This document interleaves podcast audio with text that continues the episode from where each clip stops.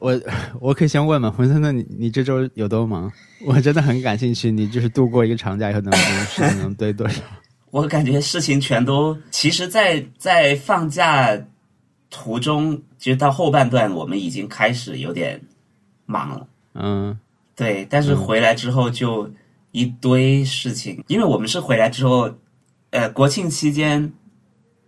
应该前半前面半个月我们都没有做任何的演出，八号就开始正式做演出，就有一堆需要需要安排的事情，场地啊什么的各种。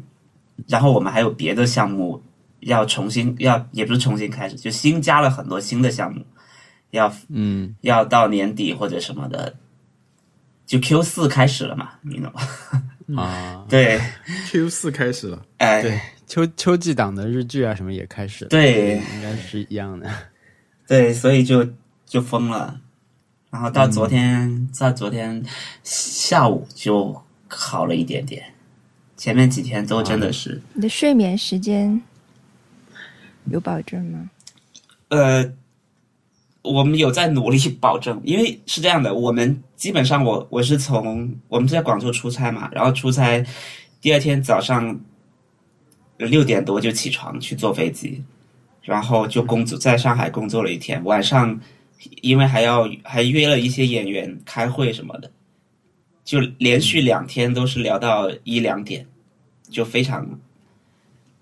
就感觉你你每天只能睡个四五个小时，啊啊！我觉得睡眠不足这件事情很很要命，就是对我如果睡眠不足，我整个人的状态都会不对，会变得很易怒，然后会觉得很绝望。睡眠一定要搞好，对，睡眠一定要搞好。我现在真的是深深的有这种感觉，但睡多了也不行，睡多了会醉。我上周睡的就很差，我上周有你说的这个感触。就我虽然就是一直是一个这种，呃，晚上睡得晚的人啊，但是我的睡眠时间时长还是有保证。我上周虽然也是有保证，但我就是上周有几次睡得真的很晚，就天亮才睡什么。就是我上周也是，呃，事情比较多吧，就是一直在一直在一直在工作。嗯，我就我的感触就是我特别。后悔每次睡觉的时候那么天天那么晚了，呃，就是天已经亮了才睡，就很后悔。特别希望是，呃，比如说我是早上起来工作，而不是熬着夜工作。但就是确实没办法，就不太不太，因为因为晚上时间你总觉得是后面还有一点可以拿出来，对吧？同样是两个，比如说我要用三个小时时间来做这些事情，你你是在睡前做这件事情，你心里面会有底一点，你觉得我做不完的话，我可以再延一点。但是如果你是早上起来做的话，你你真的就只有三个小时。对。对对对，嗯，所以就还是不能不能变成那种那种说，我我就是该睡觉睡觉，明天起来再做这件事情就很难。但我就特别希望能能那样，嗯。但是我我会有一个，我过了十一点半之后就绝对会困的不行，然后没有办法再继续工作了，然后我就必须要睡觉。对，因为因为你因为你有一个正常的这种上班的那个生物钟嘛，嗯，你起得早，你就会那那个时候困，因为我就是你的循环在那里。就会，但是有些时候我做一些项目的时候，会会经常熬夜熬到一一点两点，然后连续几天以后，就就不会在十二点钟的时候就就就觉得想睡觉了。做完以后，我的我的解决方案是我我先用褪黑素，啊，把自己的就是睡眠时间给强制提前，连续两天以后就就回到之前的 routine 了。所以我觉得这个你可以试试看，因为我觉得就是有一个。routine 还是比较重要的，而且我最近也在想，是不是可以改善一下自己，呃，每一天的那个就流程嘛。所以我我在试的一件事情是早上起来啊，闹钟响了以后起来，然后不要看手机，就直接吃早饭，随便读一些东西，嗯，那种文章或者是什么，但是不看荧幕，就嗯，对对对，一个人坐一会儿，我一个人坐一会儿，然后直到。到办公室之前都不不要再看任何屏幕，也不也也不刷微博和那个回信息，因为我我是每天醒来以后会有一堆信息的嘛。对。然后如果我我一直在追着那些信息跑的话，那整天就是由那些东西开启了，我就觉得不太好。所以我现在是呃，就早上起来先一个人坐一会儿，然后再骑车去学校，然后再看信息，再回邮件。嗯啊嗯，我我我觉得这样会健康一点。听上去像是一个英国人。我在放假期间有看一本书，就是叫叫什么什么 Morning Routine，好像就是一个，嗯反正他就是采访了一一堆人，大概有有四五十个人吧，然后问他们嗯你你你是你一天的行程是怎么样的？然后他的重点就是说，这些人他们很早起床，每天起床之后也不看邮件，也不也也不看屏幕，然后就就先做自己的事情，然后否则你一旦看邮件，你就会发现你的时间就被这些人分掉了。嗯你就你就你你哪怕看一眼，你可能你你不回，你你可能接下来一两个小时你还在想着这件事情，你还不如回掉它。对，是的，然后这个书里面还采访了马里会，它已经不是我们的非关键词了。我觉得马里会是我们的关关键词，出现率很高。对，但是马里会那篇采访，其实那本书很呃有有两百页，但是我发现你只真的只需要看一点点，就能发现大家做的事情都一样。嗯就他采访了很多像马里会这样的人，反正都是一大早就起床，就就做自己的事情，做完了再去打开各种接收信息的渠道，在上线是吧？啊，再上线，然后否则你一天就会被，就他这样你才能管管好你自己的一天。然后，嗯，然后对这本书大概是一个这样的，基本上我都讲完了，嗯都不用去买了。谢谢你给我们省钱。我觉得对，谢谢你，谢谢你，又看了一本书，又又没花钱 的感觉。不过我上周特别忙的时候，我我我的感触就是，我觉得，因为我平时也自己也有一些这种 to do list 也好，还有一些这种 time tracking 的 system，但是，呃，我觉得你真的特别忙的时候和特别空的时候，这种都用不太上。嗯就是这种是这种这种系统，可能是这个系统对我来说没有真正生效吧。因为如果生效的话，应该是它来控制我嘛。就就现在变成说，你如果真的我今天要做的事情很明确了，我就已经被这个这个 deadline 推着，就是今天必须把这件事做完。那我我今天的 to do list 是不重要的。对，对对，对，就是我那些全部都是废弃。我现在日历只是填一些那种跟别人的见面，我也不会嗯把自己的计划做的事情放上去，因为我知道我要做什么，但是我就把需要怕忘掉的东西，嗯，填在那个日历上，对就改了一下用法。我我现在反正一直很怀念以前，就是我下了八八那种感觉，就是真的，我们我觉得需要下线做这个动作。对，嗯，下了八八，下了八八，八八六。下了八八六，八八下了八八，下了八八六。你这个像读出 L L L 一样，对你这是说的太说的太顺了，说太顺了。你在你在 air code，我昨天看一个那个那个那个谁么呃乌云装扮者的朋友圈，它里面有一个好像是二零零八年还是哪一年，就是大家对不是是美国人对二零零八年他们对未来十年生活方式预测趋势，呃是美国皮尤研究中心预测的，嗯。有七个趋势，像第一个，它是手机会更更常用的上网工具，而不是电脑这样的，一直到第七个，就是在发达国家，人们的生活和工作将完全衔接。呃，其实就是我们刚才说的这种事情，就是虽然你大家可以更更灵活的安排自己的时间，但是另一方面就是必须随时切换到工作状态，对嗯，就 就是这个事儿。对，你你得永远在线，就是对，但是我们得保持一些下线的时间，对吧？对，真的是得保持下线，深有感触。对，文森特是一个生活的样本，对，他是就是我们研究你研究的越透，我觉得，我觉得我我我越有可能。我放假回来有一段倦怠期，这个倦怠期是是放了几天假之后，马上回来，之前的工作强度就是有点受不了。嗯，对。然后理解，就是有点麻木，就是不够麻木的感觉，没啊？对，就是一方面对 这个压力和工作不不够麻木，另一方面可能就是对信息处理没有那么快。对，就是我觉得一回来就开始，其实还没回来就已经感觉那个强度就回来了，然后然后嗯嗯，感觉还不如不休息，你还能衔接下来。但是，但是你中间一旦休息了，你可能恢复过来就还挺挺痛苦的。对要一个时间和过程才对能才能回到这种状态。对，感觉量一一下就上来了。那你是非常期待回来，还是说啊又要又要你是又要来这些工作了，还是说哇开始了啊热身就像那种摔跤手一样？就是对我觉我觉得问题就在于没有热身，你一上来就是 就是真枪实刀的，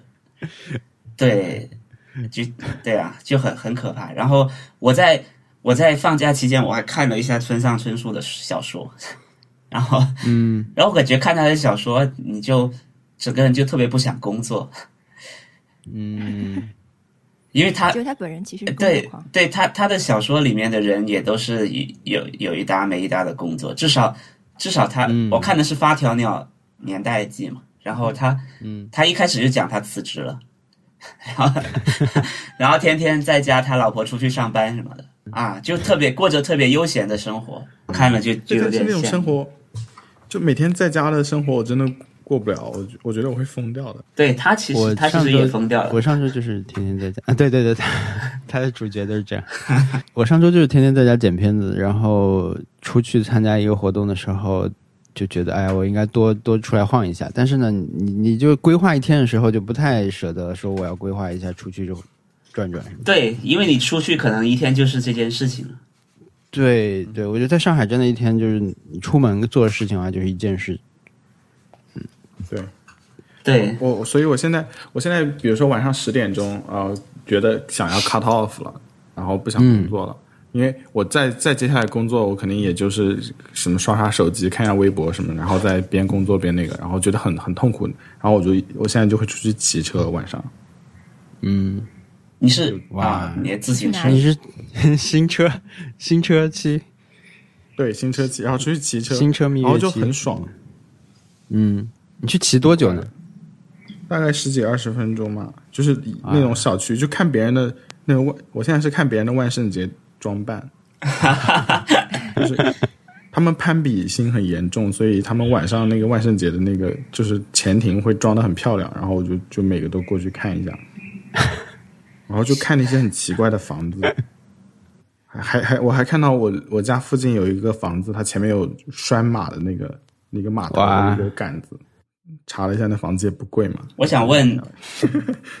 他们像这种万圣节的时候，你你家和你邻居家放的，呃，就是这种装装扮或者鬼之类的，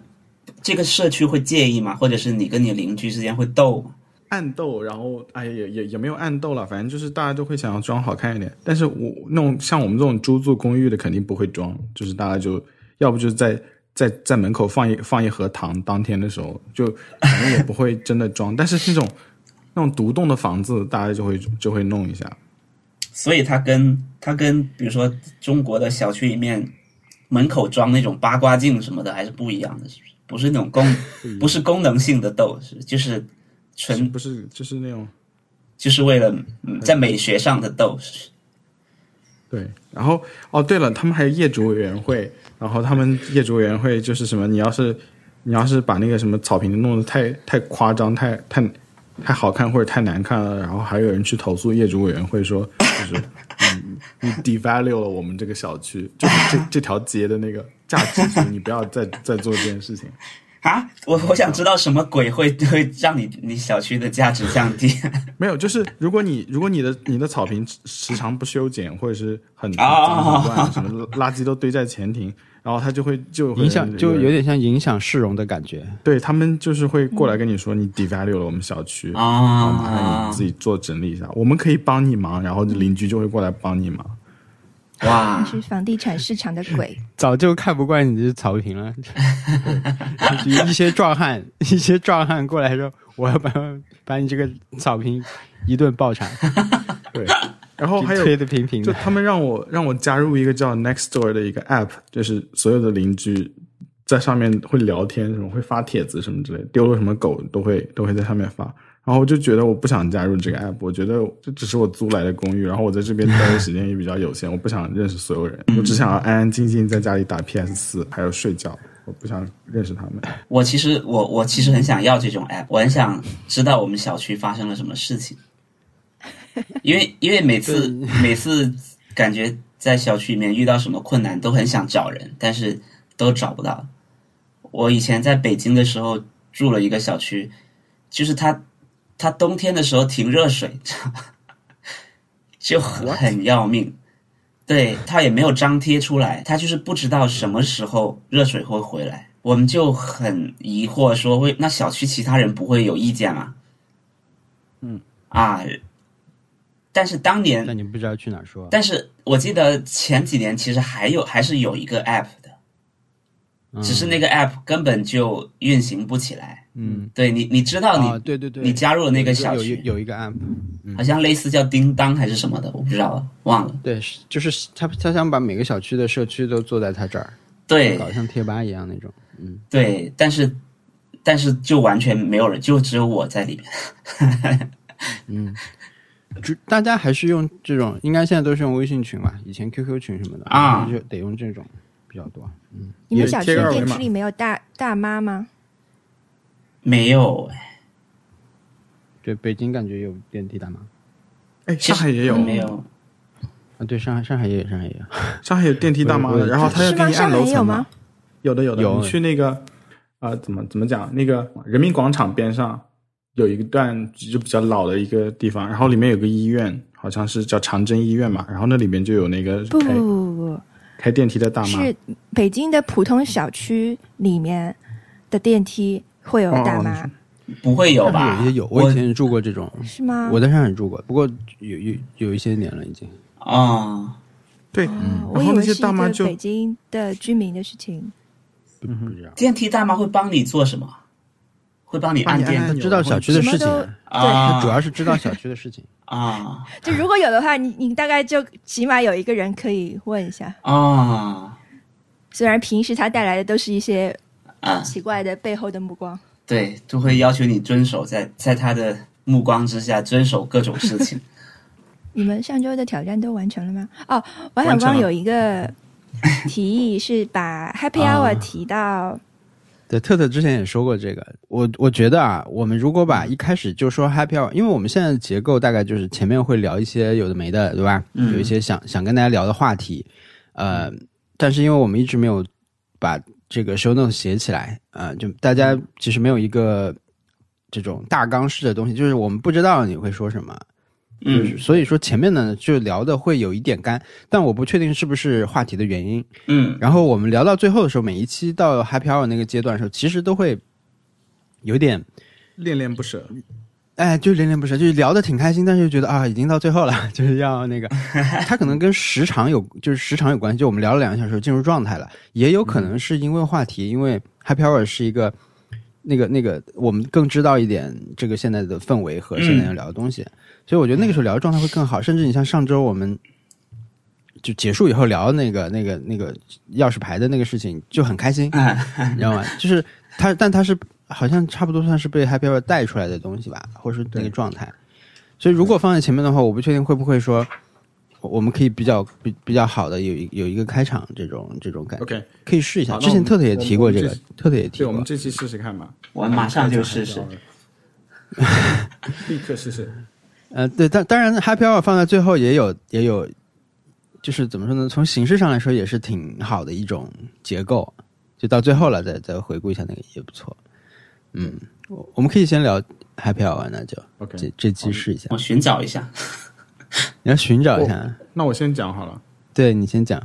好，我这期的 Happy Hour 是我我昨天去看了 Joker，嗯。是也是在我最爱的电影院看的，然后 呃那个就看的是七十毫米胶片版，然后这部电影非常好，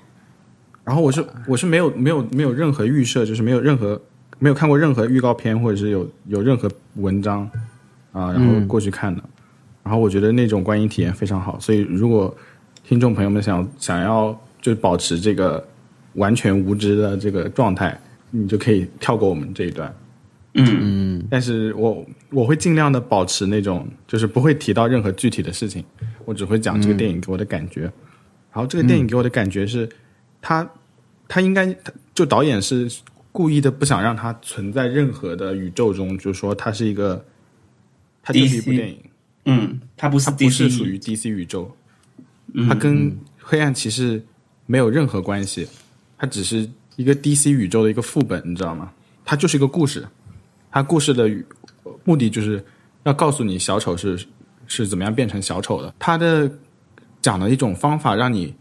可以刚开始觉得奇怪，然后你可以理解小丑，到最后出现就是小丑做出一些很很奇怪，就不也不是很奇怪，就是说呃，他开始开始变变质或者是杀人的时候，对他开始变成小丑的时候，你是能够理解他的，就是说你你你你在那个时候你会发现，你好像觉得他是可以做这些事情，可以可以开始犯罪的那种感觉。嗯，同样的这个原因也是让那些很多自由派媒体的那个影评，像 New York Times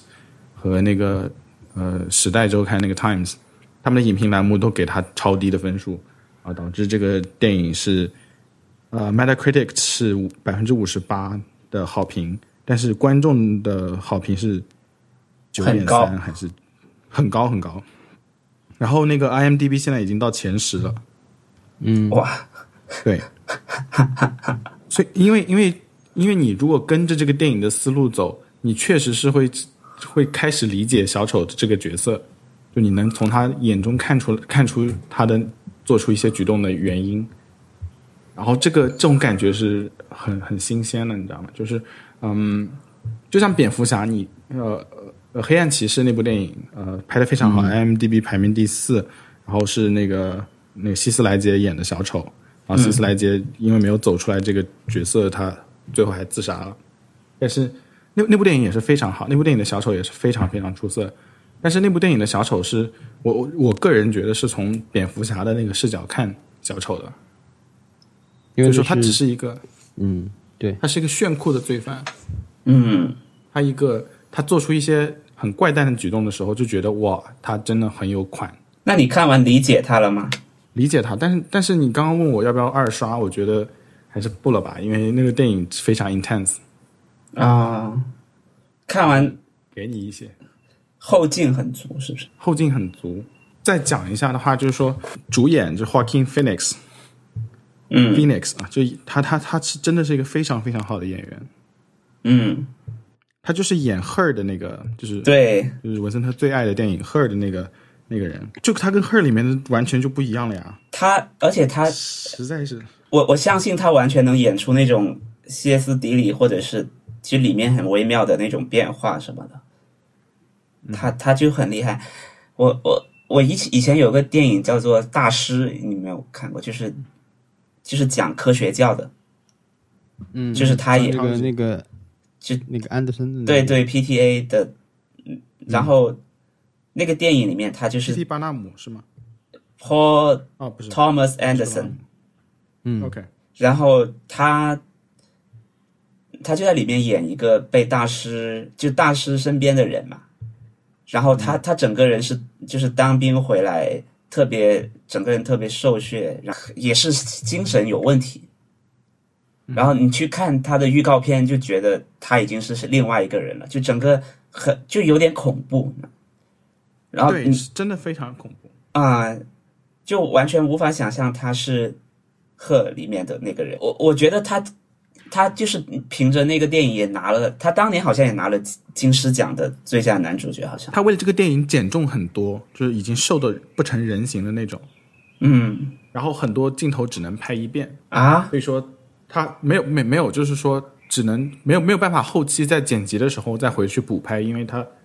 为了这个电影减重完以后，在下个档期他就做其他的事情了。啊补拍这个镜头，所以说所有的那个剧本都要当场就是确确认下来。要这个应该是就是预告片和那些采访里面都会讲，就是也没有涉及到剧透，所以说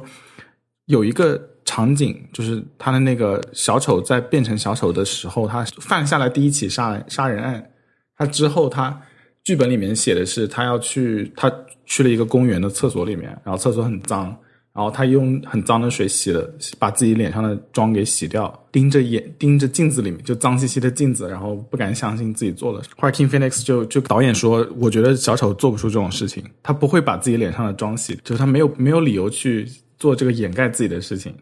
他不是这样的人。那个时候导演跟他在那个呃片场，就是那个厕所里面，然后导演说让我想想看，但是我我的那个就是作曲家，就是这个电影的那个 composer。给我发了一些新的样片啊，那个 sample，我们要不要一起听一听？然后他们就一起听了那个歌，呃呃，听了那个音乐，呃，顺便说一下，这个这个电影的作曲就是音乐 composer，就是原声的 composer，就是写切尔诺贝利那那个 HBOG 的那个 composer，所以说他非常适合做压抑、很压抑的一些主题的那个配乐，然后。听，他们就在那个厕所里面听那他们发来的 sample，然后就就那个 Joaquin Phoenix 就开始突然开始跳舞了，就是那种很很缓慢的那种动作跳舞，然后他们就敲定下来，他杀完第一个人，去了那个脏兮兮的厕所，看到了自己，然后就开始跳舞。所以说这个这个他们就很理解这个角色，而且他们的合作非常非常完美，然后就造成了。在那个时候做出了那个剧本改动，而而且非常非常符合这个这个电影的主题。然后这个也不应该不算剧透，因为这个是他们在呃《纽约时报》上面的采访，就直接讲了这件事情。然后有兴趣的观众朋友们也可以去看一下。但是，嗯，对，反正是一个非常非常好的电影。然后我很我觉得 DC 拍这个电影也是非常胆大的，因为它毕竟不是。一个可以搭建成宇宙的一个片子，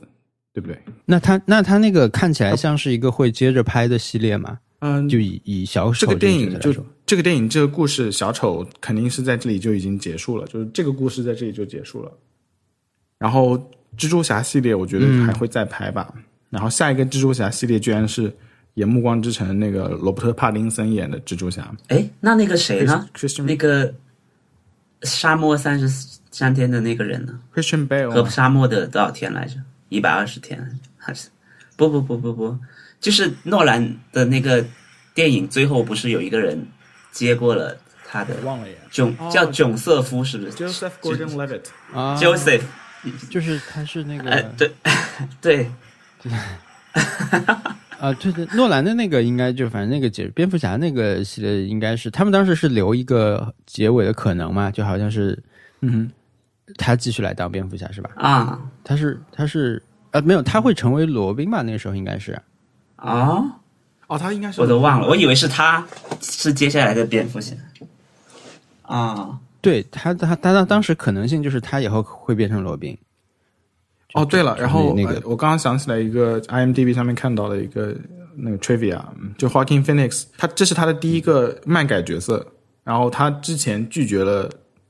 Doctor Strange 拒绝了那个绿巨人那个角色，由爱德华诺顿演的那个绿巨人。啊，因为当时漫威要签多部电影的合约，然后他不愿意签多部电影的，很酷哦，真的很酷哦，哇！但是你想，首先你觉得他的形象如果去演 Doctor Strange 会变成一个，嗯，我觉得他会更像，但是呢，那个角色真的穿的那种戏服，在在漫威电影里面太太是另一种。层面的小丑的角色啊，就是就是煞有介事的说的小丑，就是缺少一个人戳穿他们那些人的，嗯。呃，就是那种感觉，就是嗯，一旦有一个角色稍微 self aware 一些，打破第四个荧幕，然后像 Fleabag 一样对观众开始嘲讽他们，他们就完全整个人设就崩塌掉了，这是我的感觉。嗯，而且是 PG 十三的电影，就是也不会有任何血腥。然后哦，对了，我还看到他。就那个演小丑的这个演员，他的采访，他觉得，呃，所有的他觉得在所有的英超级英雄电影里面，死亡这一点被变得 ins in 就不太重要了。你死四千个人，给观众的一点的冲击一点感觉也没有。对，他认为真正的超级英雄电影死一个人就要让让观众感觉到那个人死掉的分量，就不是因为那个人。是广受爱戴，而是因为他死掉这个事实推动了剧情的发展，而不是因为打一个响指什么，嗯，一嗯一半的人都都死掉。哎，我这个就是我看这种电影的时候一直在走神的原因，就是我就想这些人去哪了？他们就是我一直有一种配角视角，我一直在站在路人和配角的角度思考问题，所以这种大就是很大很大的这种主角的这种电影，我会觉得是看不下去。所以就是那个。去讲那个英雄电影的那个引发的这种 casualty 的这种那个美剧，我就会觉得很有意思。The Boys，对，一个人跑得很快，然后把路人给撞成撞成了肉酱，然后故事是从这里开始的。嗯就是他们他们是想要让你嗯。把自己带入成一个你是就是那个那个超级英雄团体里面的一对你是穿斗篷的人，你是你是穿斗篷的人，超级英雄团体里面的人，但其实你你是一个会被车撞飞掉的一个人，是一个嗯，对，就像你看《老友记被》，撞成肉酱的人你，你不是那个住在公寓里面跟他们一起谈笑风生的人，你你就是他那个什么，不，我是住在公寓里。不遗余力的黑老友记了。呃，你就是一个那个什么 ugly naked guy。我不是钢粉，weird，哎，我忘了那个，反正就是嗯 anyway，反反正这个对电影确实是一个很厉害的一个作品。呃，我我觉得，我觉得奥斯卡可能你感觉有有点配不上他这个表演，我可能话说的比较重哦，因为就是啊，他的表演已经、已经就不用不用奥斯卡去认可了，是真的是太厉害了。他真的是厉害莱杰。当初的小丑一样，你你不会觉得希斯莱杰是那个奥斯卡欠他什么东西，你你会觉得他已经够了，就是有有有这个东西存世，他就已经够了。OK，然后这就是我本周的 Happy Hour。嗯嗯我我来问一下王小光，你你觉得剧透了吗？我觉我没怎么听刚才。诶 是这样，我来解释一下，因为我王小光是我认识的人里面最在意剧透剧透的嗯对他的剧透的这个标准是比较高的，而且他有一套理论，就是说，如果在座的有一个人嗯觉得是剧透，那就是剧透了。呃，没有，我的理论是是我的理论是，呃，是否剧透是由听的人决定，而不是说的人决定。所以说每个人就会不一样，所以每个人就会觉得不一样。我我觉得是这样的啊，我觉得是说，首先，呃，因为我刚才的那个理论就是，是不是剧透是一个个人体验。大拇哥把摄像头开了，啊、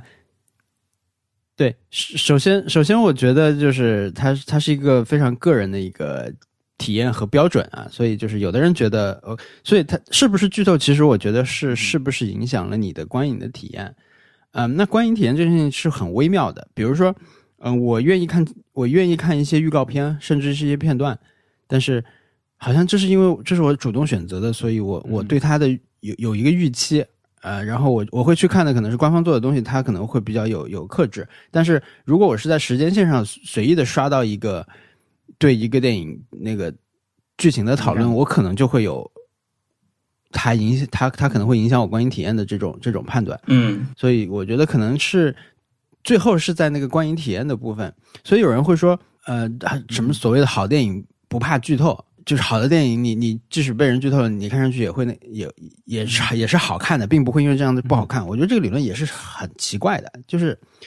那么你反过来说是，是如果有一个电影被剧透了，你就会被影响，它是不是就就你不会享受这个电影了？我觉得也也不会是这样。就它可能有非常特别的例子，都会有特别例子，但总的来说是有的电影现在我会，我会我会看之呃上之前我会去尽量多多的去有有新的信息我就会去看，有些电影比如说我决定我要看了，我就不我我就对我我可能都不用有意的去回避，就是我我已经决定以后我就不不怎么看了。对每个电影的期待会不一样，我觉得像漫威电影，它出一个片段，我可能都会想想提前先看一看，因为它它很多是视觉方面的东西和一些很细节的东西，我我会去看。嗯，包括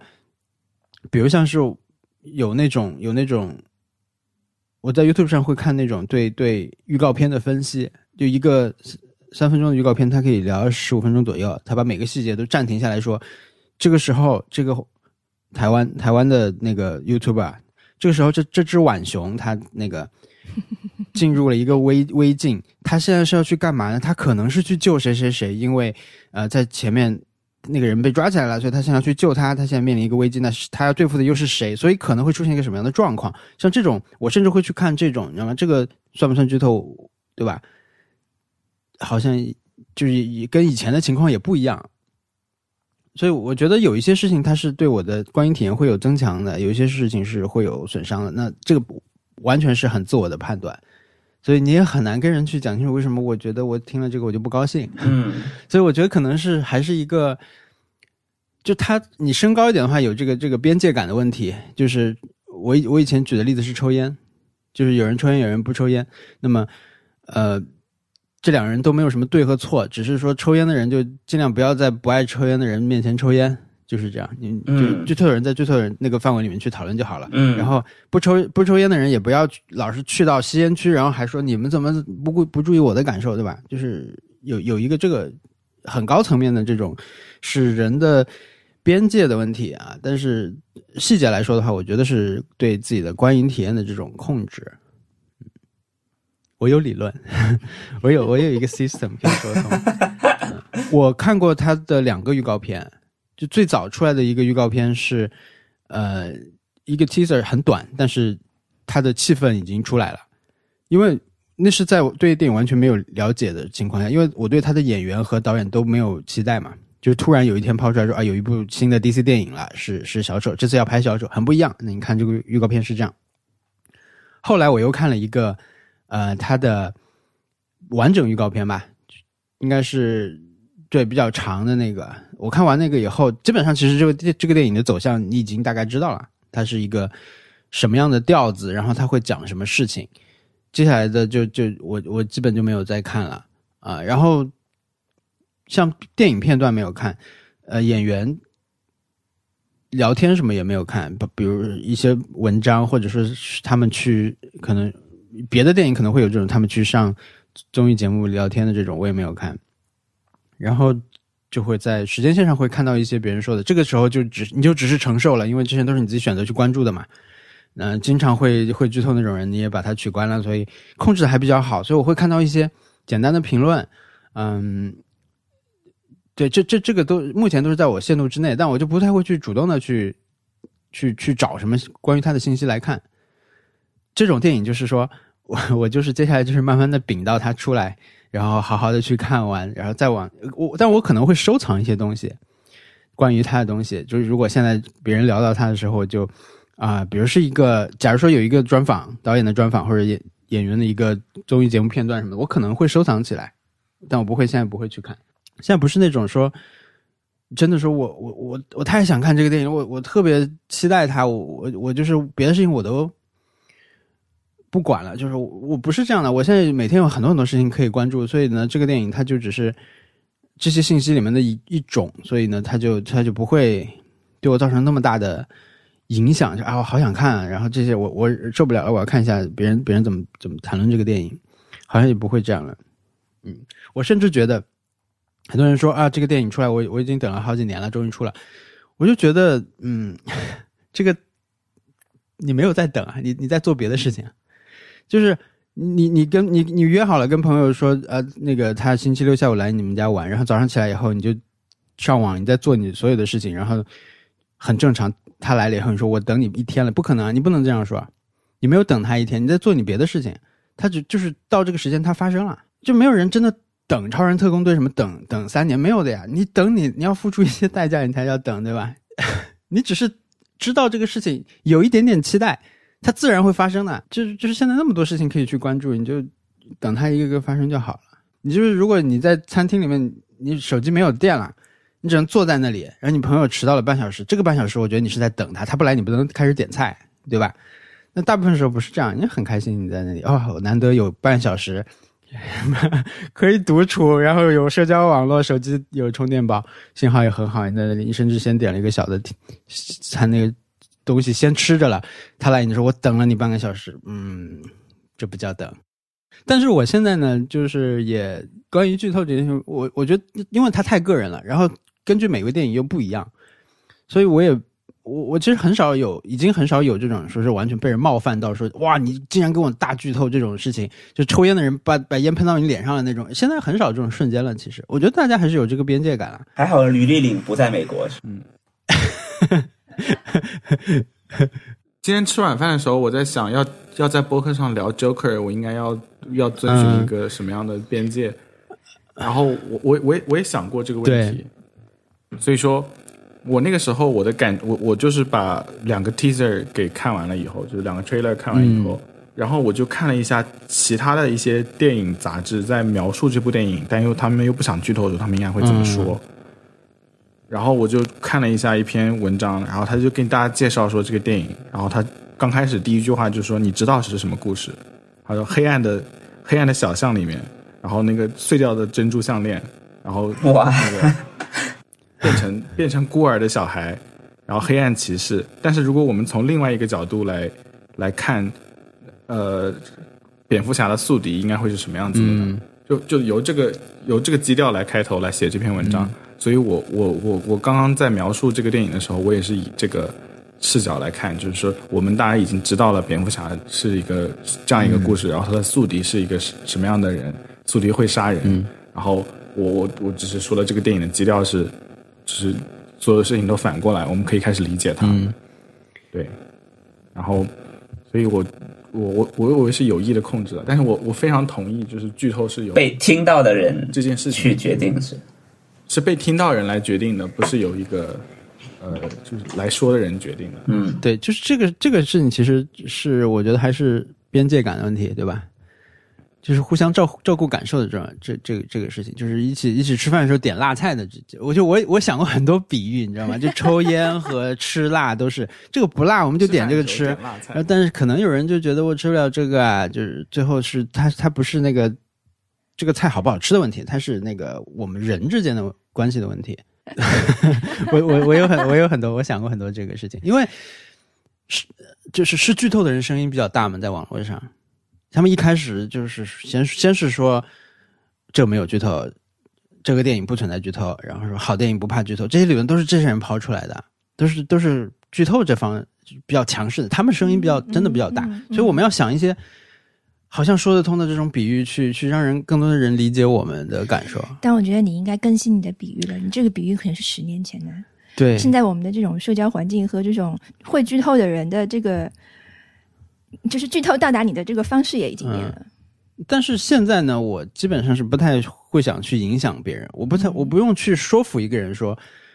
我的生活里面基本上没有什么说我需要去说服你说你你少给我剧透。我我是有人有人是不喜欢剧透的，有人是喜欢保留一些看电影的时候自己的这种观影乐趣和体验的。我不需要去说了，因为这些人都被我拉黑了。真的，我现在可以自己去控制我的时间线和我的人人际交流，因为这些人是不注意别人的感受的人，还要去强行解释自己的人，他不是给电影看电影这个事情。所以我我的生活愉快了很多，因为 那些人我不用看到他们。对，更迫在眉睫的是。在手在电影院射频，射频这个就太夸张了，真的太夸张。那个平遥那个事情，你跟大家说说是什么视频？对，如果有观众不知道的话，就是平遥有一个国际电影展，就是最近国际电影节吧，最近做的比较好，这几年影响力越来越大嘛。但他们最最近有一个，应该是国内最严严格的一个关于看电影拍屏幕这件事情的规定。但他们的角度可能是因为电影节期间，可能他们那边首先他们遇到了更更严重的情况，就是有人是拍了很长时间，拿三脚架摆着拍，然后后来还去给导演看，说我很喜欢这段，你知道吗？是做做到这种，所以他们可能有更多的考虑是那个，确实是法制层面上的、版权层面上的这种泄露了，它不是我们现在讨论更更大。更大层面上的这种，大家拿那个手机拍发朋友圈这个事儿，那这个就，嗯，这是我我我拉黑不了的，这种人是我拉黑不了，所以我就比较无奈，嗯。嗯，而且你拍的时候，对你周围的人是一个非常大的干扰，对，就越是好电影，越是就是紧张的电影，它越会把你就是影响到别的人，嗯，但但这件事情，我觉得就是知道人就知道。不知道人就说不通了，就不存在中间状态。我现在的感受啊，嗯，就是有有死硬派的，觉得我我拍照就没关系的人，和更多更通情达理的人，你一说你都不不需要跟他说太多，你就说到拍屏这个事情，大家的感受完全就是一样，就被带起来了，嗯，就没有存在说。呃，我我偶尔拍过，但是啊，原来不能拍的，这种太少了，就是你影响不到这种人。你现在发起这个讨论的时候，引起的是巨大的反弹，就是那种那一派人。嗯，所以更需要小小易这个电影院。对，这电影院太好了。对对，就是像你纠正排队这件事情，应该是由餐厅出面一样。嗯，呃，不知道观众朋友们，我我我们说的这个电影院是北美有一个叫阿拉莫 Draft Draft House 这个院线，然后他们很很强硬的规定观众无法就不能在观影过程中点亮手机跟别人讲话，然后或者是他他如果发现你做这这些事情，他只会警告你一次，然后就会把你赶出去，然后所有的人都在里面超级规矩。而且他们这个电影院还有另外一个项目叫 Alamo for for All，就是你就没有任何上述的规则，就是普通电影院，就是 AMC。哦，然后那那些场次的票是分开卖的，然后没没有人会去买那些场次的票。我我我之前在微博上比较 mean 的那段时间里面，呃，我我我经常会说一个事情，我说就是在图书馆里面能够大声讲话的跟不能够大声讲话的是两类完全不同的人，是不同的生物。嗯，因为你能够在图书馆那个环境里面大声的用正常音量讲话，本 本身就说明你这个人是有一些特质是其他人无法嗯做到的，所以说也没有办法跟他们讨论这种事情。对他们自己是意识不到的，就是我们经常会觉得，比如说在台上有人在演出的时候，他可能觉得自己已经把声量降低了，在跟旁边的人说话，但实际上还是很大声，就是对，还是影响了附近的人。对，还有你们还有一种情况，可能别的地方都没有，就是爱好者们来二刷三刷，嗯，嗯，然后又大声的笑出早笑出来。导笑。导导校园，领到校园，领校对，就是，Oh 我上我上次去就是碰到这个情况，就是后面的人他是一个很喜欢，所以他是可能全部都听过了，然后嗯。他会提前笑出来，嗯，然后再跟旁边的人去讲。适合 What？就是点评，对对，然后而且他们应该是那种呃还没有成为男女朋友的关系的人，所以这个女啊。生就是还有在一个更愿意去 show off 的一个阶段，然后就非常 annoying。我想到了看《星际穿越》的时候，当时在影院看《星际穿越》，然后因为我，呃然后有一个应该前面应该也是一个学物理的男生，然后跟他女朋友 first 就跟他带着一起去的一个女生 first date，然后那个很激动哎，那电影他看的他看的。然后《星际穿越》里面他们在讲虫洞的时候，哇，超激超激动的。他说我就是学天文的，然后我来给你讲一下这个虫洞是怎么回回事儿啊。然后就就就一直在讲，你知道吗？然后那女生就是觉得很尴尬，就是你可不可以闭嘴了？大家都看过来了，就不要再讲。啊然后他就一直在讲，然后讲完以后就讲完了，然后大家都松了一口气。然后后来就是那电影也很不错，后来他就哭了，你知道吗？是嚎啕大哭。就是在电影的后来，不是那种不是那种默默的流泪，是嚎啕大哭，就哇那种哭。然后那个那个在放字幕，呃，就就放那个什么制作的那个单位的那些那些字幕的时候，然后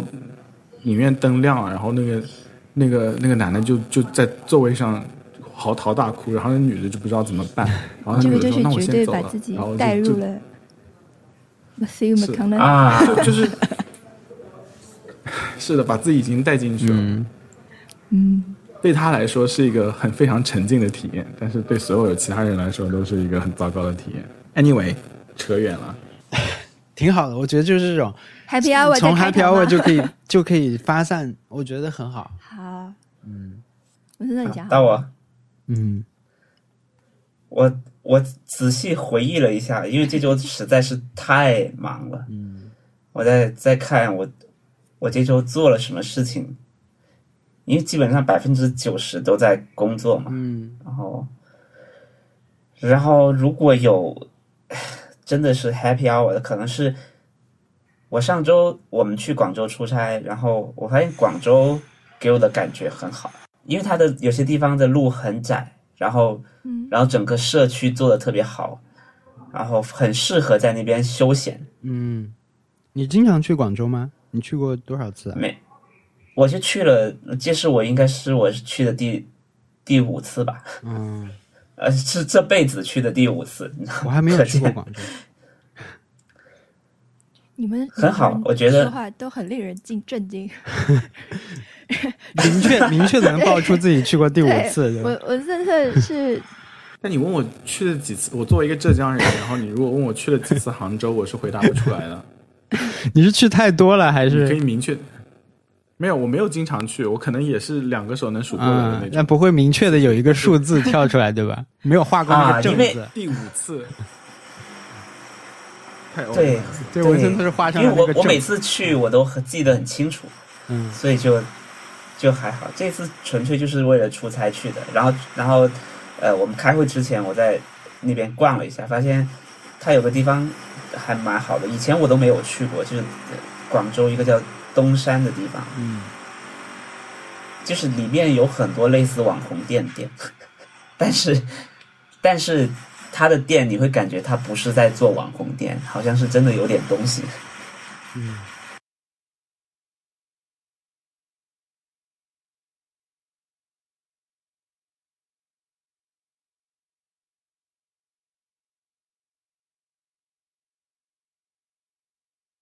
那我们继续，那我们现在是正式回来的我们对我们现在是 Happy Hour，是不是？之前之前 cut 那里，对，我们你先说吧。哦我之前先说呃我们现在特特特特的，你们说吧特特的 happy hour。我可我想先说一个我的这个本周的一个两难的 hour，因为我在做这个，因为我在今做今这上一期的那个剪辑的时候，我当时就是觉得我应该不要发出来这一期。因为上一期的那个音质真的很差，所所以在这里要跟大家道歉。啊，但是这个不是说谁的错，就是说，嗯，我们都会有这种情况，我们以后会一直有这种情况发生，因为我们四个人都是动态的。对。然后我们这件，这个是我们这个节目的特质，而且我们不能重录，所以所以最后就是在音质，就是导致的这种质量问题和能不能保持每周更新之间嗯，去做一个选择。嗯。嗯，所以我就会觉得说，这些是在我没有跟任何人商量，这是在我自己脑子里想、嗯想的事情，就是我会觉得说，其实能够保证每周更新是更重要的，对，尤其是对我们这个对，节目来说，嗯，因为它不像其他的那个播客节目，你可以攒好几期，对，你有备稿，我们这个其实是不行的。嗯，嗯，是一个直播，所以不好的事情也要摆在那里。然后，所以对那些可能要在睡前去听这个节目的，就是听众，就会觉得嗯非常对不起、我们这个听众 nice 到居然就没有什么人来说这件事情。可能比如说 网易上面有一些人就提出了 批评，对，但是我觉得大家都就是没有就是这种尖锐的批评，嗯，我我我觉得很不好意思，所以我的想出来的办法是，以后我们如果再有音质不好的情况的话，我们就像打脏标一样，打一个音质差标，给大家做一个心理那准备。期的，就那期的节目封面直接就就就是大拇指朝下的，对对对对对对对，我们会给大家一个更多的就是提示，呃对提示，然后让你不要对不要管理预期，是不是？反感增加倍，对对是的，对，是的，对，有一个预期预期的那个管理。嗯，对这个，我其实也有一些那个呃，怎么说呢？我的心态是这样：如果有人，因为我们对顺便一提，就是我们上周上了那个苹果播客的一个推荐啊，嗯这是我们上的第一个推荐，所有的平台。啊，对，还是挺那个的。但是因为我自己其实就一直觉得说，我们好像一直没有就是质量上录音质量上面非常好的一期，就这嗯，多多少少都会有问题。比如上一期可能是背景音问题，再上一期我们在柏林，我的那个我的麦克风，我们带的那个小蜜蜂嘛，就是那个那种小的麦克风，我的那个麦克风的防风罩找不到了，我们两个麦克风只有一个，所以我那期是没有用防风罩，所以我的那个声音是很糟糕的，其实嗯很容易爆。嗯，我已经用了一些手段去修那个了，但就是怎么说呢？我的我的那个感受就是，其实是有人会提出这个音质的问题啦，就比如你的那个高音部分怎么这么尖什么的。我每一期我我们作为制作者，我我知道为什么，比如上一期是文森特不在他熟悉的空间里面了，嗯所以他的录音环境但就是说，我知道有这个问题，是不是要跟大家就是说，就这不是理由啦，对吧？嗯就是说，我们我们当然是在每个环境下都都可以去改善的更好，但是确实就是刚才特特说的那个，我们有一个这种类似直播的状态，就它是只发生一次的一个一个行为。其实我自己录 vlog 是这样的，我以前我我有一次在北京，我的那个收音出问题嘛，所以我我后来就是想了一个办法，什么后期配音去改善这个问题啊。但是当时其实在一个在一那那那期 vlog 的转发里面，其实就会有人说，就你们这些 vlog 怎么那么不专业？嗯总是有这样那样的问题。那以后你们要拍，比如你你要拍一些专业的东西，就你要比如你要拍一些合作内容什么的时候怎么办？你要就是说你在拍不能出错的问的内容的时候，如果你再出你们这些业余错误怎么办？就这个人感觉他是一个业内的人，他他就老看到我们 就是又对不上焦啦，又那个收音有问题了什么的。对我我那记得很深，因为这已经是一年几乎是一年前的事情了。但我当时我觉得，首先就是我我们其实就是通过这些平时的练习来让我们变得没有那么业余。嗯就是作为 vlog 啊，我们平时拍东西确实会出问题，但我们每次出一次问题，你就会记住说这里可能会出问题，那你就再注意一点。其实是一个自己提升的过程，但是我也觉得就是因为那个没有收上音，我就把把这个东西不发掉了，可能是对我来说是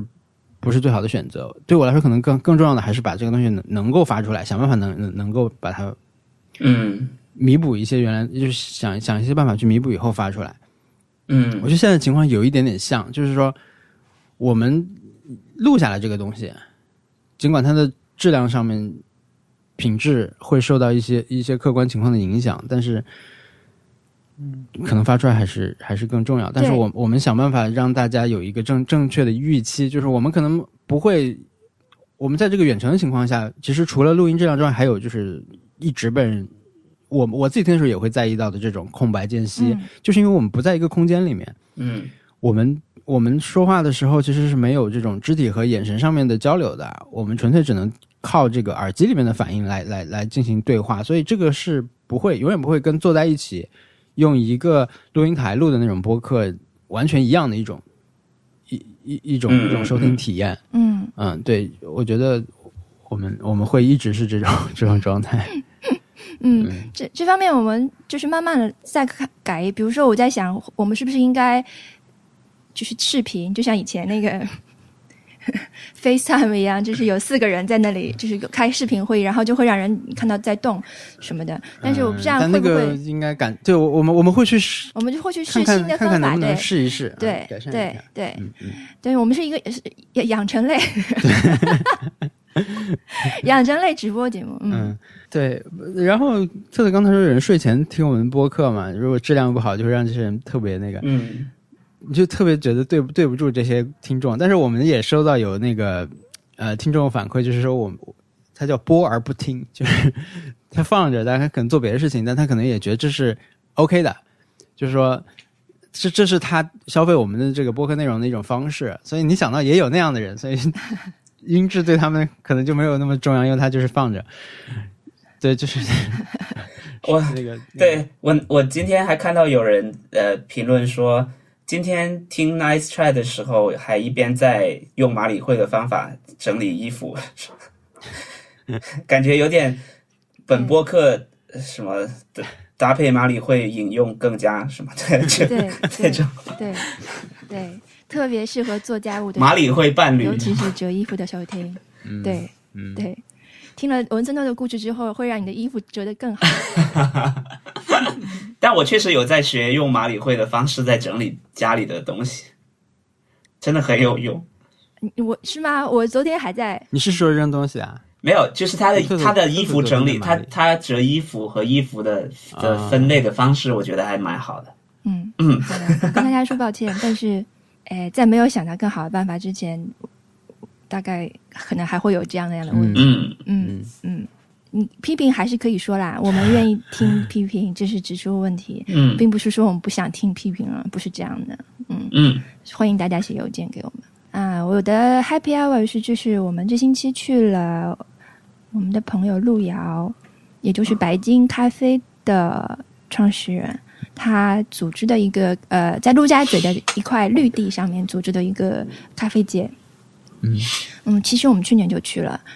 然后今年再去，发现有了这种质的飞跃。今年这个活动真的做得很好，但我其实最 happy 的事情是是在里面碰到了一个来自圣彼得堡的巧克力品牌嗯 Bean to Bar。这个风潮其实已经有很多年了，但在中国的话，其实一直都没有在大众的这种程度上去推广。嗯你可能能够在一些淘宝淘淘宝店买一点这种代购的东西，咖啡节里看到这种品牌去推广，我觉得是很很开心的事情。我因为我是一个很喜欢巧克力的人，嗯所以我希望以后能够更容易的买到。就是呃，Bean to Bar 巧克力跟你吃到的那种好时德芙是不一样的，就是那些是大品牌做的一种工业化的产品。嗯，他们对这个巧克力产地的这些农场的这种工作的人是一个很大的剥削，而且你吃到的大部分是糖和热量，而不是真的巧克力可可豆。嗯而且就是巧克力种植是一个非常辛苦、非常 labor intensive 的一个一个工作。嗯，而且如果赚不到钱的话，你几十年后你就吃不到巧克力了。巧克力这个可可豆可能就绝种了。对，就是其实那个巧克力跟那个咖啡是非常像的，就是如果你能够遇到这种很负责的这种咖啡经营者，他能够把这个更多的钱是给到呃就是重种植者的这种手里的话，对，嗯，你不但能喝到更好的就是豆、咖啡豆、咖啡，你也能够让这个产业受益，你通过同时也可以让环境受益，这是是一个非常好的体系。而且我觉得，比如说你去吃咖吃巧克力，可能你不不要把它当成是一个糖分的来源，而是把它当成一个嗯。能够品尝到品尝到更多风味的这样的一个品尝的机会。嗯，因为巧克力它本身就应该是贵的，而不是便宜的。就是如果是真正想要吃到好的巧克力的话，它其实是没有那么便宜。嗯就是希望能够愿意花一点钱去买巧克力的人会多一点。哎，反正、呃 希望大家品尝一下，就是尝试一下。如果呃有一个很好的选购方法，因为其实巧克力就像咖啡一样，其实太多了，你没有那么容易买，也没有那么容易入门。有一个叫做 Chocolate Awards 的一个。呃，协会它每年会评一个奖，他们有一个标签，它会贴在这个巧克力上。我跟着这个奖来买巧克力，一般都不会错。嗯而且它评的很很细致，就是它分那个带风味的呀，分那个百分比高和百分低，就所以你总能在他们的这个分类里面找到喜欢你你喜欢的巧克力。嗯嗯嗯我我自己 有一些体验可以分享啊。冰图霸就是说，我们这个店里面就可以从咖啡呃从那可可豆做到巧克力产品给你吃，嗯对吧？我其实第一次感受到说啊，就是有有我们叫严肃认真的巧克力和我们以前吃所有的这种巧克力的区别，其实是试吃一些巧克力含量很高的，尤其是百分之百的，很难吃，很苦。呃，然后后来的时间里面再去再去慢慢的去说啊、吃到说啊、这个是百分之八十的，这个是百分之七十，慢慢的去品品品味到说它的那个含量不一样的这种明显的区别。其实因为除了甜，除了糖的多少之外，它其实确实是有可可豆的这种，它不光有苦味，它它是有很多香味，就跟咖啡差不多。然后这次我其实对我来说也是很特别，因为我我在那里试吃了一个，其实本来没有什么期待，因为我觉得这种这种，这这这叫精品巧克力还是什么？这种巧克力，可以算吧。对，嗯就这种巧克力，它给我的印象其实也很像，就是花花的包装，一小块板。嗯对我来说，其实我看不出什么门道，但这次我无意试吃了一个松子巧克力，就是风味的所谓的，就是它就是把松子嵌在巧克力板里面，所以你吃的时候，其实你可以吃到一颗松子，很香嘛，松子又又很油，然后那整块巧克力其实它也有松子的味道，我觉得很好吃。然后 就是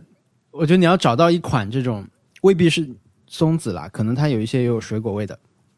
找到一个这个以后，会让你对这个产品有有一个真真实的认识，所以可以确实可以尝试一些，然后找到自己的。我自己觉得我的巧克力舒适区可能是百分之七十五这样，就这个这个程度对我来说，我觉得是比较均衡的。我吃的很少了，我吃很少。特特是那种他在写稿或者是讲博客的时候，你会发现他一块巧克力 慢慢的消失了在他身边。不不不不不。我会很省着吃的，因为巧克力这种高含量、可可含量高的巧克力其实是非常提神的。嗯嗯，就是你吃多了也会嗨。嗯嗯，好了，总之喜欢巧克力。嗯嗯，挺好的。我嗯，我 我上周真的很忙，就真的是很很那个。我的 Free Bag 现在看到第四集。呃，就我整个的这个消费这些东西的时间，就是，呃，看到第四集。但是因为上上次我们说的时候已经看了两集了，对吧？所以我就是看的很少。然后新日剧看了《时效警察》，看了呃旧的又看了两集，这样。昨天晚上又相对休闲的时候又看了新的动画片。那个就就是我我我正常来说，我这种消费这些东西的时间是占的还比较多的。但是如果我只看了这么点东西的话，就说明我真的事情很很多，或者说很多时时间被占据站在工作上面。嗯，嗯，我的 Happy Hour 其实就是我终于剪完那个视频的时那时候，就是我我我我这次一。我我之所以忙，就是因为我同时在赶几个视频，还有有几个新的工作的这种这种开始开始交接，凑在一块儿，所以就特别忙。但是有一天，我是在有一天天亮的时候把那个，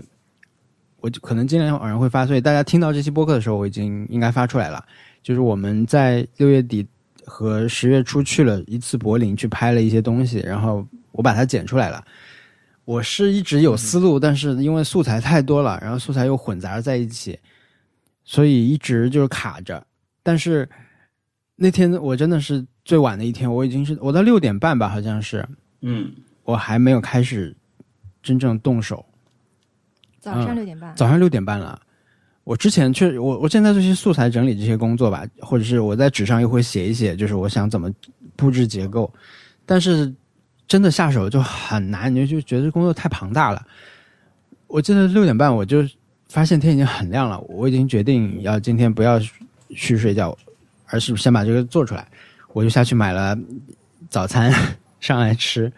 嗯，吃完以后就有点一气呵成的把它的大的结构一下子就做完了，就是非常全神贯注的在那里工作了大概两个小时，呃，做了很重要的一一一段那个工作。总算把这个做完了，其实还是跟工作有关，就工作的 happy hour 吧，就是你前面积蓄了很多东西，然后最后在那个时刻终于开始去把它一点点搭出来的那个过程，我觉得还是嗯挺享受的。因为一般我做的现在很多其他的 vlog，像我们那个咖啡节我也去了，但那个呢，因为它的展览时间其实很短嘛，就三天，我是四天吧，我是第二天去的，所以说我如果结束了再发出来的话，可能就不如。比较快能发出来，所以像那种视频就不存在这种时刻，不存在说，嗯，你有了一个剪辑的想法和思路，然后想把它这样实现出来的，然后真的去实现那个过程就没有。我有一个感受就是，我们现在播客不是有那个非关键词吗？嗯，特特剪辑的时候会会整理一些我们说说到的词，这些词其实它有些是我们重要的话题说的比较多，大家有讨论。其实有些有些是就是我们提到了这件事情，它很可能就是一两句话就过去了。我整理的时候就觉得啊，我们旅行的时候就是在收集很多这种 非关键词。就是我在柏林的时候觉得啊，我要去看一点柏林的历史啦，我要去。我们看了一个夜店的展览嘛，就看到他那种最最著名的那几个夜店以前那些景象，很酷。它就是在空的，它那个夜店在在运行，就音乐在放，灯是关的，嗯，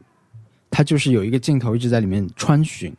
很酷。嗯。就这种，你就说啊，我想我想了解关于他更多的事情。其实你就收集到了一个非关键词，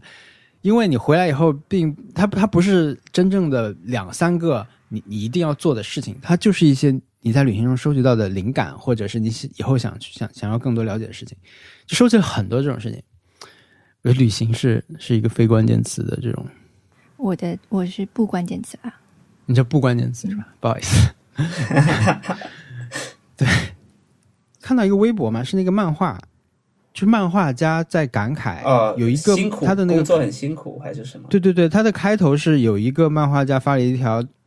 推特说，仰天长叹说买来的 PS 四还在箱子里没没开封过，PS 五就要公开了，已经公开要明年发售嘛，所以他们就开始讨论就是自己的日常安排，特别是一些兼职的人，他可能每天，比如早上九点到呃晚上八点都是在公司工作的，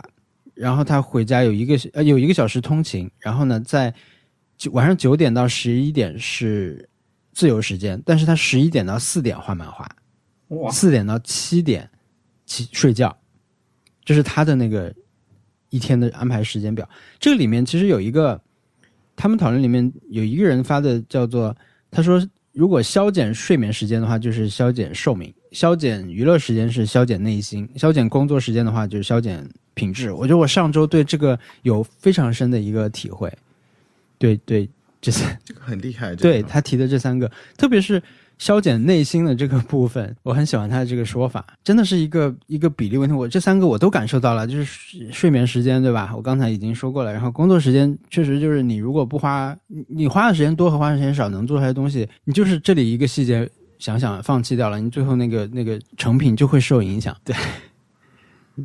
消减内心，我上周挺消减内心的。但我上周又有一个感受啊，就是我我最近玩那个马里奥赛车的手游，出了三个星期，应该是。我我们第一周没有玩，因为那时候在准备去柏林，去了以后也没玩，回来以后才开始玩，我就感慨到了，就是日本特别流行这种手机游戏嘛，嗯。而且日本他们就这种手游，像我玩的像是呃《智龙迷城》啊，还有这个嗯马车手游版这种游戏，他们其实不叫手机游戏，他们叫社交游戏，在日本。嗯 social game，它这算是他们的分类，他们的简称是叫 social game。这种，嗯，我不知道它具体的分类啦，可能就是在手机上玩，能够氪金、交加加一些好友的这种游戏吧。我不知道怎么样算是这种 social game。嗯，我其实主力一直在玩的是《智龙迷城》，然后我在去年差不多一年吧，任天堂做了一个叫《失落的龙约》吧，好像是。是跟一个其他的厂做的，我也玩，断断续续玩了一下那个游戏，就是我的手机上面持续运行着这两个手游。呃，最近呢，我那个龙约没怎么玩了，现在开始又开始玩这个马车手游，因为我觉得马车手游是一个特别有意思的点，它它在我特别是在我上周那种那种工作节奏里面拿出来随手玩上一两盘，就成为了一种。就是你没有时间，因为有人在微博上问我了，他说他说他试了这个手游了，就是觉得不好玩啊，你为什么不去玩那个 Switch 版？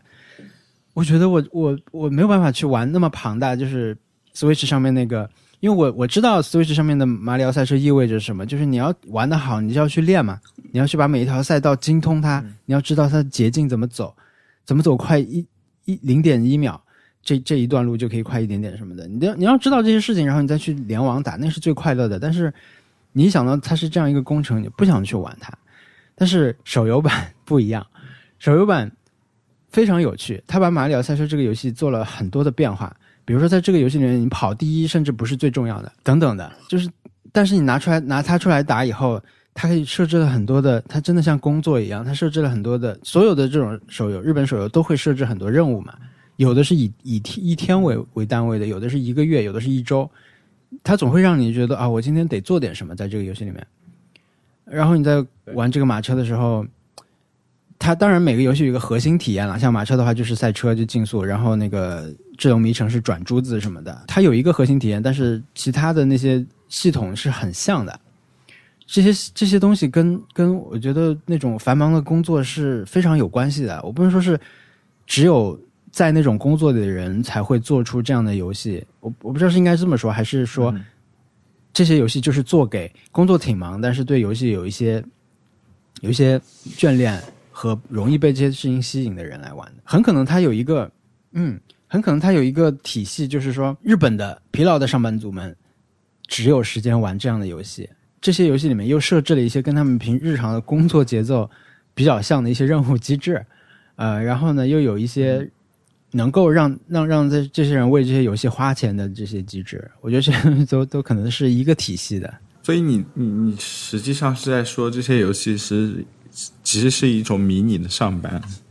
对，就是它是一个 part time job。它那个就它的设计，我不能说它是因为呃这种说法已经很多了啊，就是说人大家这这些这些公司和开发者在利用所谓人性的弱点和我我们容易上瘾的这些、呃习惯来设计产品，我觉得这个可能已经是了。我我我感兴趣的是说，嗯。它是怎么样变成了一这样一个一个状态和体系？因为它是很像的，就是日本的这些社交游戏，它是基本体系是很像的。嗯，但你你可以换个思路来说，是是不是日本人只能设计出这种东西？就他们自己也是这种工作节奏下，他们只能设计出这种，因为他们很有特点嘛，对吧？他们他们的这种跟跟美国的、跟中国的都不太一样，嗯，所以是不是他们自己也是这样的一个工作状态，和他们的受众也是这种状态，最后做出来的东西就很趋同。感觉他们的游戏特别适合，特别为本地人设计嘛，对不对？确实，哎，对对，特别特别为本地人设计，可能他们自己也有一些局限性啊，只他们也可能只能为本地人设计，因为他们的那个那个社会机制和这种大家的工作状态太太特别了。特特其实当时问我了，他说你是跟别人在比赛吗？我说对，但其实不是的，它是一个单机游戏。但是因为就像是你玩那个，它不是第一个手游那个跑又卷轴的那个马里奥，就是跳来跳去那个顶金币那个那个马里奥，它里面有一个假装多人的模式，其实你是在跟别人的 Ghost 在比赛嘛。但是我之所以一开始以为我是在跟别人比，是因为你每次进游戏的时候，他这些人都有有名有姓的，而且看上去就是网名，你知道吗？所以他可能也是这样的机制，就是说他用，比如你文森特，你叫文森特，你上来的时候，我的这个可能就会遇到一个文森特，但但他不是你在开，只是用了你的名字，嗯因嗯为他那些名字太网名了。嗯不是太网名了，就是太真实了。他不像是说我我们我们任天堂搞一个这个一个功能是生成一些像大家的名字一样的名字，我觉得不是的，我觉得它就是用了大家的名字，所以我一开始就觉得。哇，这个体验也太好了！这网速怎么这么好？它怎么实现的？就是让大家那么流畅在对战。其实后来我发现是是那个单机的，很快就发现了，因为你可以暂停啊，这个游戏 多人多人对战怎么暂停呢？不能暂停啊。对，你可以随时停下来，就你的那个电量提示跳出来以后，你再把它点掉，再回去以后，它还是在你原来停的那个位置啊，所以它不是那种不是网站，它可能以后会出多人，但是现在它是一个单人的游戏。嗯，说的我也想去玩，我还没下载呢。对你，你可以试一下，因为我很喜欢它的那个驾驶的手感了。这个游戏做的真的很好，在某些程度上啊，对，可以试一下，你可以试一下。这个就，如果你喜欢那个开马车漂移的那种感觉的话，我觉得还是挺爽快的。嗯而且它甚至把那个本来三圈的那个马车的这种传统也改成了两圈，跑一次很快。OK，我要试。，对，可以试试。啊，说到游戏，我那个 织梦岛我也快打完了，我我打到那个蛋了。但你不是卡关了？对，对我觉得我差不多就这样了。搜攻略过掉了。嗯，你打不过是什么？是什么概念？是解不了，还是说操作的部分就是那个人一个一连串的那个会变形那个影子的那个人，嗯我我打起来比较难。动作是吧？对啊对，啊，对对，但我那个觉得，我觉得作为我们都是这个塞尔达对，这个塞尔达荒野之息的爱好者，我觉得再去打以前的游戏，就又会更觉得塞尔达荒荒野之息更好。嗯就是我反正我觉得他所有的喜欢织梦岛。它所有的元素都在的，因为织梦岛显然是一个传统的那个塞尔达对嗯，而且比较游戏，早期，对早期的传统的。然后你会看到所有的元素都都在那里，吃苹果、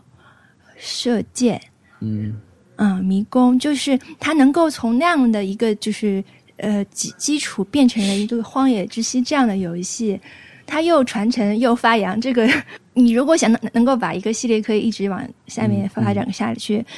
你最后能发展出一个荒野之息》这样的游戏，怎么讲？很佩服。而且这个游戏虽然是有点老了，但是它的音乐还是很好。最近那个集合网做了一期很深入分析塞尔达音乐的节目，我听了一一点点，然后我当时因为有点不是很集中嘛，所以我想啊，停下来，我要就是有一天我精神和那个时间更空的时候再去仔细听。我觉得他讲的很好，嗯嗯，所以你们有感兴趣也可以去听听看。他就是有一个做，好像就是做游戏音乐的一个呃业内人士，去又很喜欢塞尔达的音乐，而且就很仔细的去分析了这个音乐。嗯，有没有发现我们先讲 Happy Hour，我们已经现在录了两个小时了，但我们要去掉一点那个时间，但是很长，留给我们讲每日挑战时间已经很少了，对，每周挑战时间。是。那我们但我觉得这个状两个状态是对的，那我们进入挑战，对哎，对，因为我可你们都能完成了吗我？可能一点十五分就要出门，我还有半个小时。好的，对。OK，嗯，你先说。你先说好，我的挑战是我我看了那个呃四个婚礼和一个葬一个葬礼，真的吗？我也是。哎 为什么？是不是因为最早搜出来就是他？哦，呃不是，我我我是最早搜出来是一堆别的节目，但是呃别的电影，但是我都看过了，比如说《杀人狂》《阿甘》什么这些我全都看过了。我想看一个没看过的，啊，然后嗯我确实这个这个电影给我感觉特别的，因为我没有看完，我的时间实在太少了，我我就看了看了嗯三分之我也没有二吧，看完。三分之二 还没完全，我也没有看。完啊，对，然后我觉得它整个设定我还蛮喜欢的，然后还还还蛮搞笑的。然后我我我中对，我途看出了一点日剧的味道。啊，我中途们两个可以一起说，对吧？现在？我中途有一段时间，我会觉得他们他们说话好快啊，他们他们的语言就是他们的台词都进都进行的非常非常快，我我有度怀疑我是不是在以倍速在看。啊，嗯，对，然后这个电影呃，我也推荐大家看，因为我看了三分之二，我都觉得还蛮很很温馨、很甜美，我觉得但应该没有什么悬疑的成分啊，对。不然不然是没办法停在这里。对他，他至少让让人能看进去，他的年代感是很强的，我觉得。嗯嗯，对对。然后看，我也是看了这个电影，然后你你看了很，我觉得我至少看的很舒服。是是，就是呃，他有那个英国电影的那种，对，很还就是不是很多人很喜欢看那个《Love Actually》吗？嗯对对，圣诞节又要到了，对对对又要听了，我不想再听到这种话了。找点新电影看看好吗？你们今年圣诞节可以看四个婚礼和一个葬礼。对好看，我推荐。我我是我有一些发现，我觉得，呃，我以前一一直不觉得 Hugh Grant 很帅，哎，可能我看他的时候他已经年纪比较大了，嗯或者说他在这个电影里面特别年轻，嗯就是 super cute。他是一个下垂眼，然后他那个脸又非常年轻，几乎是有一种这种像青少年的感觉，真的很可爱。嗯，而且他有一点这种迟迟疑疑的讲笑话的感觉，我觉得 嗯很有意思。对，嗯，而且他们那种就是这个是一个 romance 嘛，是一个爱情电影，然后里面这种英国人就是谈恋爱。短兵相接这种感觉，你喜不喜欢一个人，全看能不能接得上对方的笑呃笑话。两个人来来回回一两句就可以知道你喜不喜欢这个人，就很好玩，是一种很传统但是又很英国的这种恋爱喜剧。我之所以觉得它有点像日剧的感觉，是因为我之前在正好在看《时效警察》嘛，嗯然后它这里面有一些 东西，我觉得跟《时效警察》很像，都有一些这种日常生活的这种智慧，还有一些这种啊卡斯进来的感觉。比如说，它里面有那个 Mr. Bean，那个叫憨豆先生、呃呃呃，对对，叫豆子先生，那个演员叫什么忘记了你是想要演员的名字对吧？对。罗文艾特金不好意思，对，然后他 他里面演了一个这种实习的这个牧师，嗯。嗯，然后他就会讲一些这种，比如说，他把我我我我我我宣布你是他的 lawful wife，因为他但是他因为太紧张，他就写着他就说成了 Awful wife，嗯，对，就玩很多这种这种东西，很好玩，嗯，这个笑点很英国哎，但而且很烂，是一个很烂笑话，对但是他就讲出来，对，其实其实有某种程度上跟日剧有点像，哎，说到这个这种笑话，我上因为上次不是那个九九小一在看日文英文版嘛，嗯，我在想，如果有嗯。英文版的时效警察，他得怎么翻译啊？就觉得无法翻译成英文，就翻译成中文已经很勉强。你要能够稍微听一点日语，对吧？你嗯你对他的笑点可能理解不能，但是这个英语到底要怎么办？好奇，是好奇。对，这个是中日文化，就是相通之处，真的是就好像我在说中国人考日本的那个考试，就自动可以升一级。对，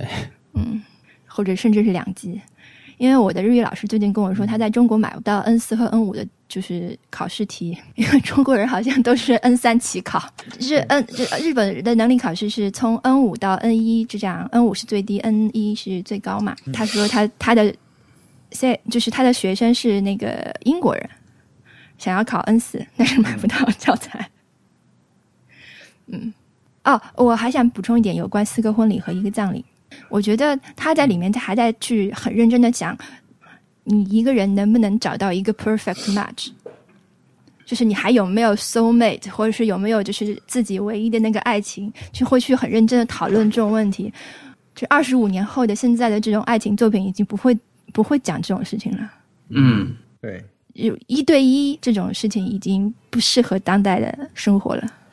对，而且以前以前的呃讲爱情的文艺作品里面，经常会有一个桥段，就是说会有一个约定，什么如果你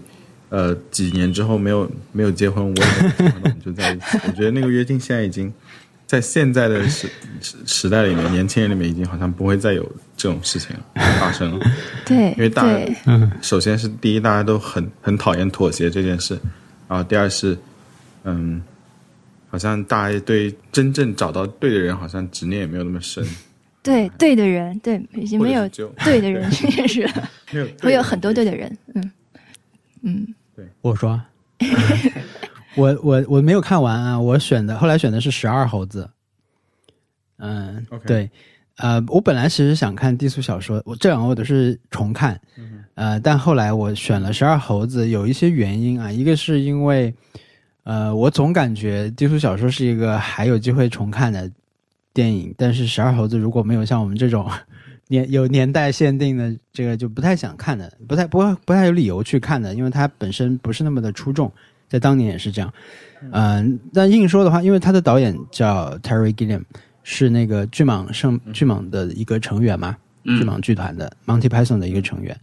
嗯、他们因为我今年电影节刚看了一部他的《堂吉诃德》，他的新电影，然后这个电影做的非常不容易，做了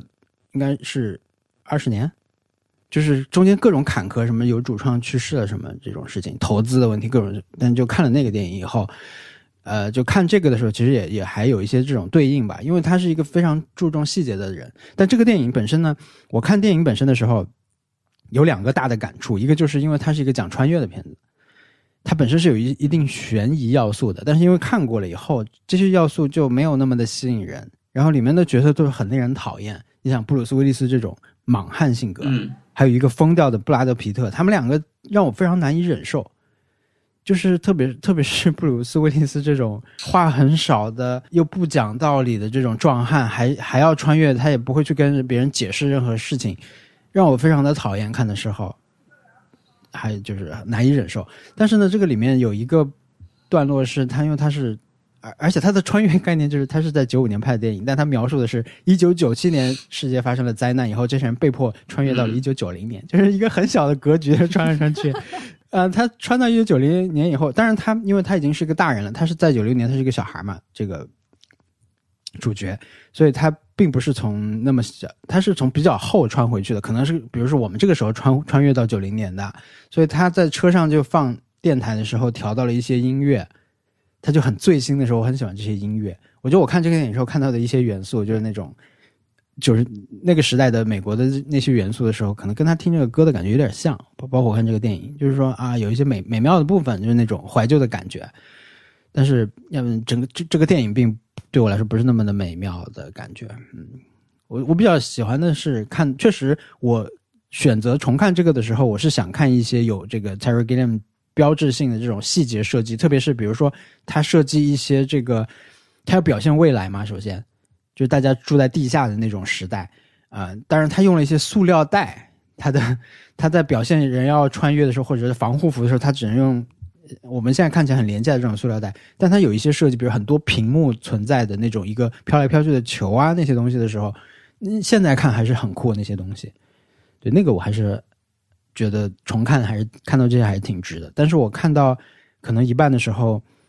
我的那个我我我在电视上看到它跳掉了两次，我就没有耐心再打开再再看第三次了，就就结束了我的挑战。对，这就是我的挑战。我这周看了低俗小说，因为我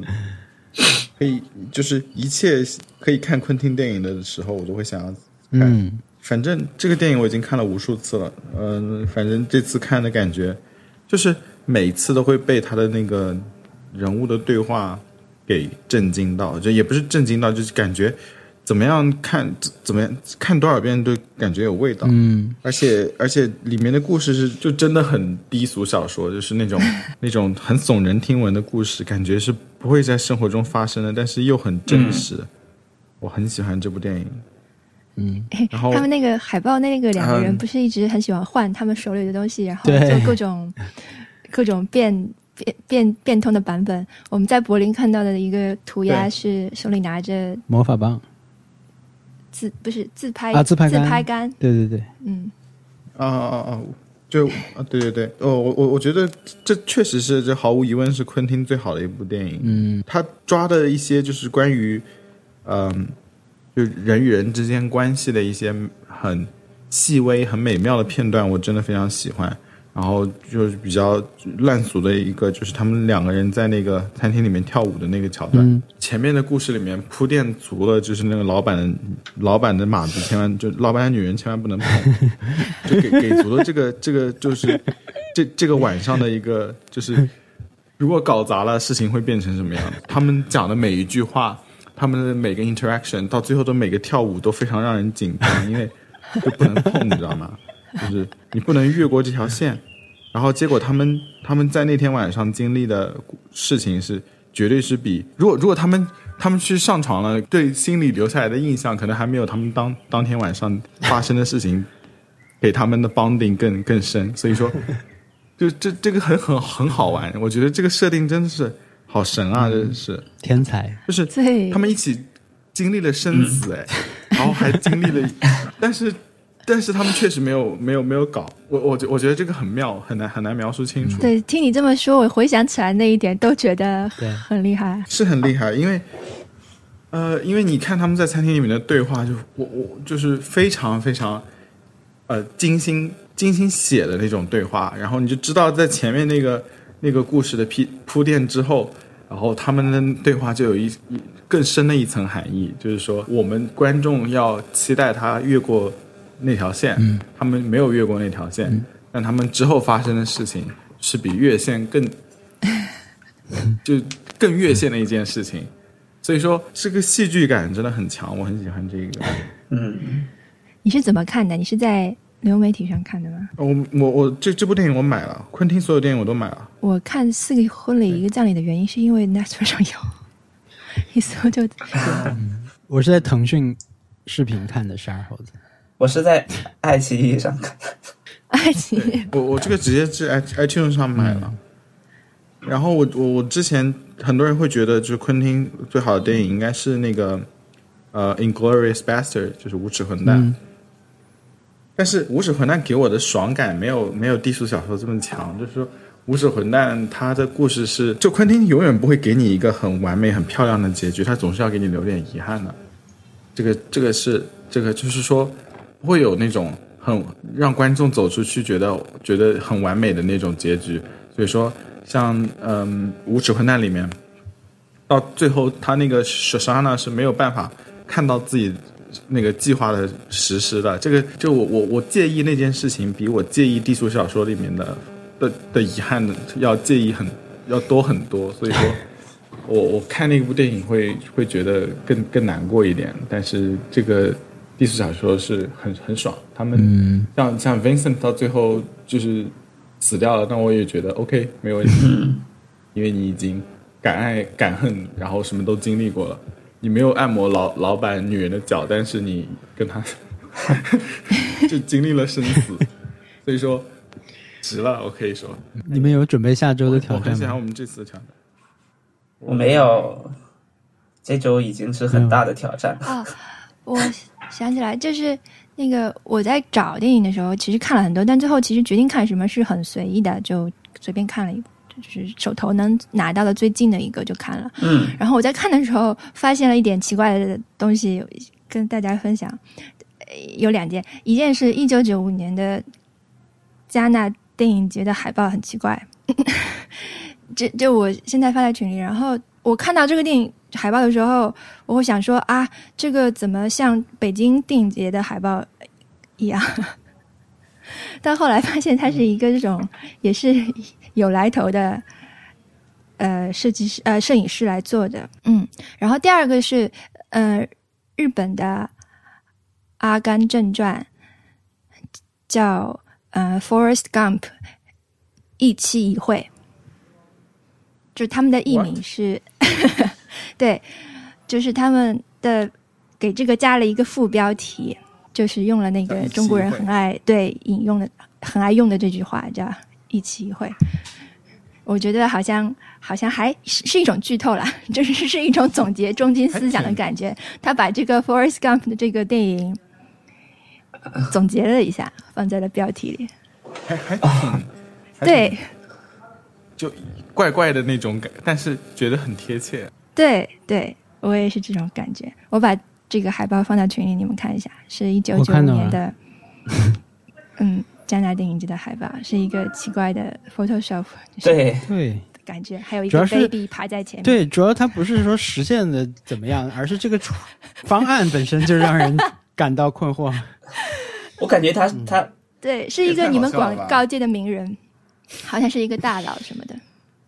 做的。感觉他有故意做的特别糙，是吗？我不知道，我感觉他故意做糙。可是那时候好像还没有大量的这种数码处理，它的卖点好像是他用胶片来去做这种拼贴，啊，嗯。但是我看了一些他的作品，都觉得很怪。这好像什么好，古代没有 PS，所以这图都是真的 对，照片。真实 P 图。嗯我我想了一个奇怪的挑战，一个很无聊的挑战，就是在接下来的一周里面，大家把那个 Apple Watch 改到右手来戴，哦，没有什么没有什么出发点，就是因为它可以这样，就是因为。好的，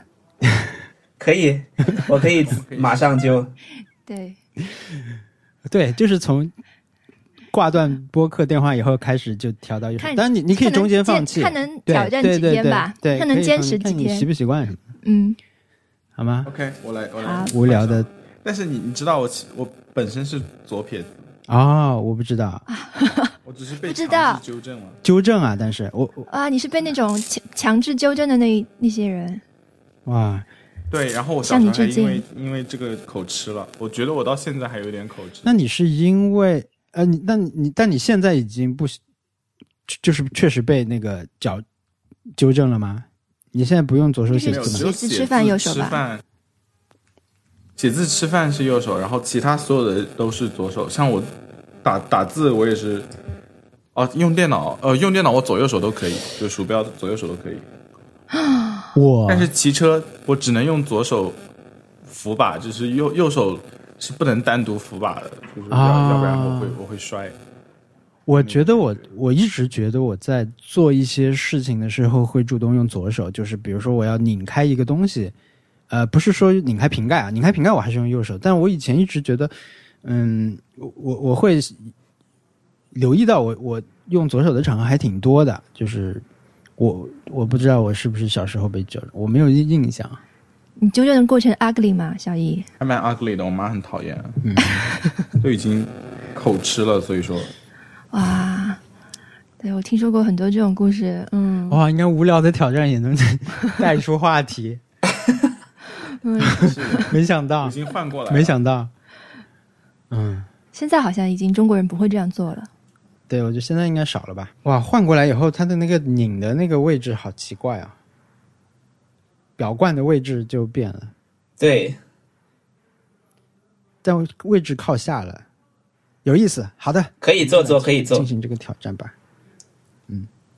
好了，文森特要出门了，那那我们这这期就到这对，里你。的 Uber 到了吗？然后嗯，呃，听众朋友们，如果有有有任何的建议或者意见，或者想要跟我们说的话啊、请给我们发邮件 nice try connect at gmail dot com，啊，我们欢迎任何形式的建议和意见。嗯、但是我们要提一点，就是发意见和建议的时候，最好附上一点上下文，这样我们知道你在讲什么。非常感谢。好的，嗯，拜拜。拜拜。拜拜。否则就会很不妥。